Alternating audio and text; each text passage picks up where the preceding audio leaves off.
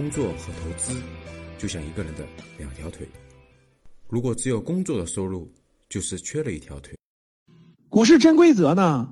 我觉得它的整体思路特别好，各位不亚于这个超额收益啊、股市经济之道这种。但是呢，由于这本书是西方西方人写的，知道吧？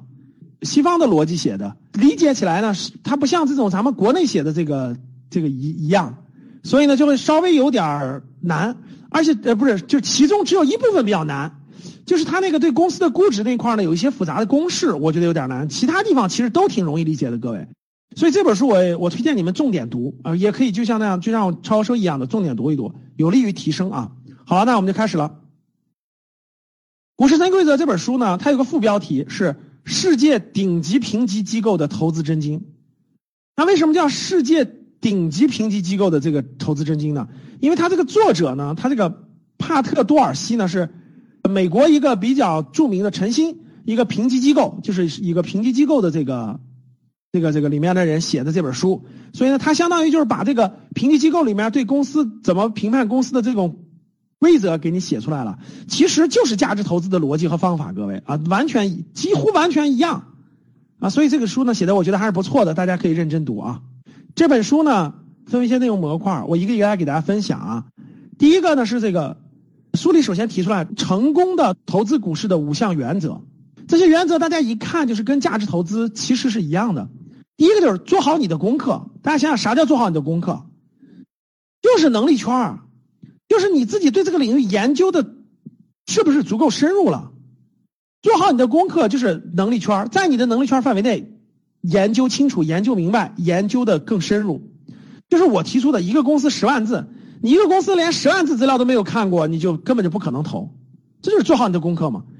你连你连这个公司十万字都没看过，不了解，对吧？理解的很浅，或者是他也不是你生活工作当中经常接触的，那我觉得就是没做好准备功课。对吧？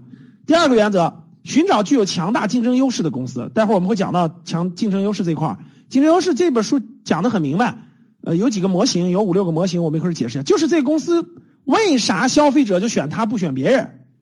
竞争优势，各位只要看到竞争优势这个词，就是一句话：为什么消费者选它而不选别人？第三，拥有安全边际，讲过了，咱们反复讲过，拥有强大的竞争优势就是为什么公司选它不选？拥有安全边际就是这公司很便宜，那很便宜，它不会再低了。第四个就是长期持有，好公司都是长期持有才能获利的，短期持有很难获利。第五就是知道何时卖出，就知道什么时候贵了卖出。所以大家看这五个指标跟价值投资的这个基本的概念是没有任何区别的。能力圈、竞争优势、安全边际、长期持有、知道什么时候贵了，这五点跟基基本上就是价值投资的基本原则。基本上就是价值投资基本原则，选好的能力圈，认真下功夫去学去研究清楚这个公司，知道为什么这公司有竞争优势，他为什么他为什么消费者买他不买别人，解决这个问题，然后用安全边际，在它很便宜时候再买，然后一定要长期持有，知道如何卖出，这不就是价值投资的最核心的五个原则吗？一样的，还提出了七个应当避免的错误，就是我们做投资的时候，我们要避免七个应当避免的错误。他是先提了五个原则，再提了七个错误。那我们看什么七个错误？第一个，虚幻的目标。什么叫虚幻的目标？就是你不要盼望下一个微软，小成长股是不靠谱的。大家发现没？这本书跟上我以前讲过的一本《祖鲁法则》就有很大的差别。祖鲁法则它是讲怎么选成长股的，他选的范围就是中小股，风险巨高，所以那个作者他也是上下波动很大的。但是大家看股市真规则这个逻辑就对了。你不要给自己设定个虚幻的目标啊！这个公司，我认为它是未来的百度啊，我认为它是未来的微软啊。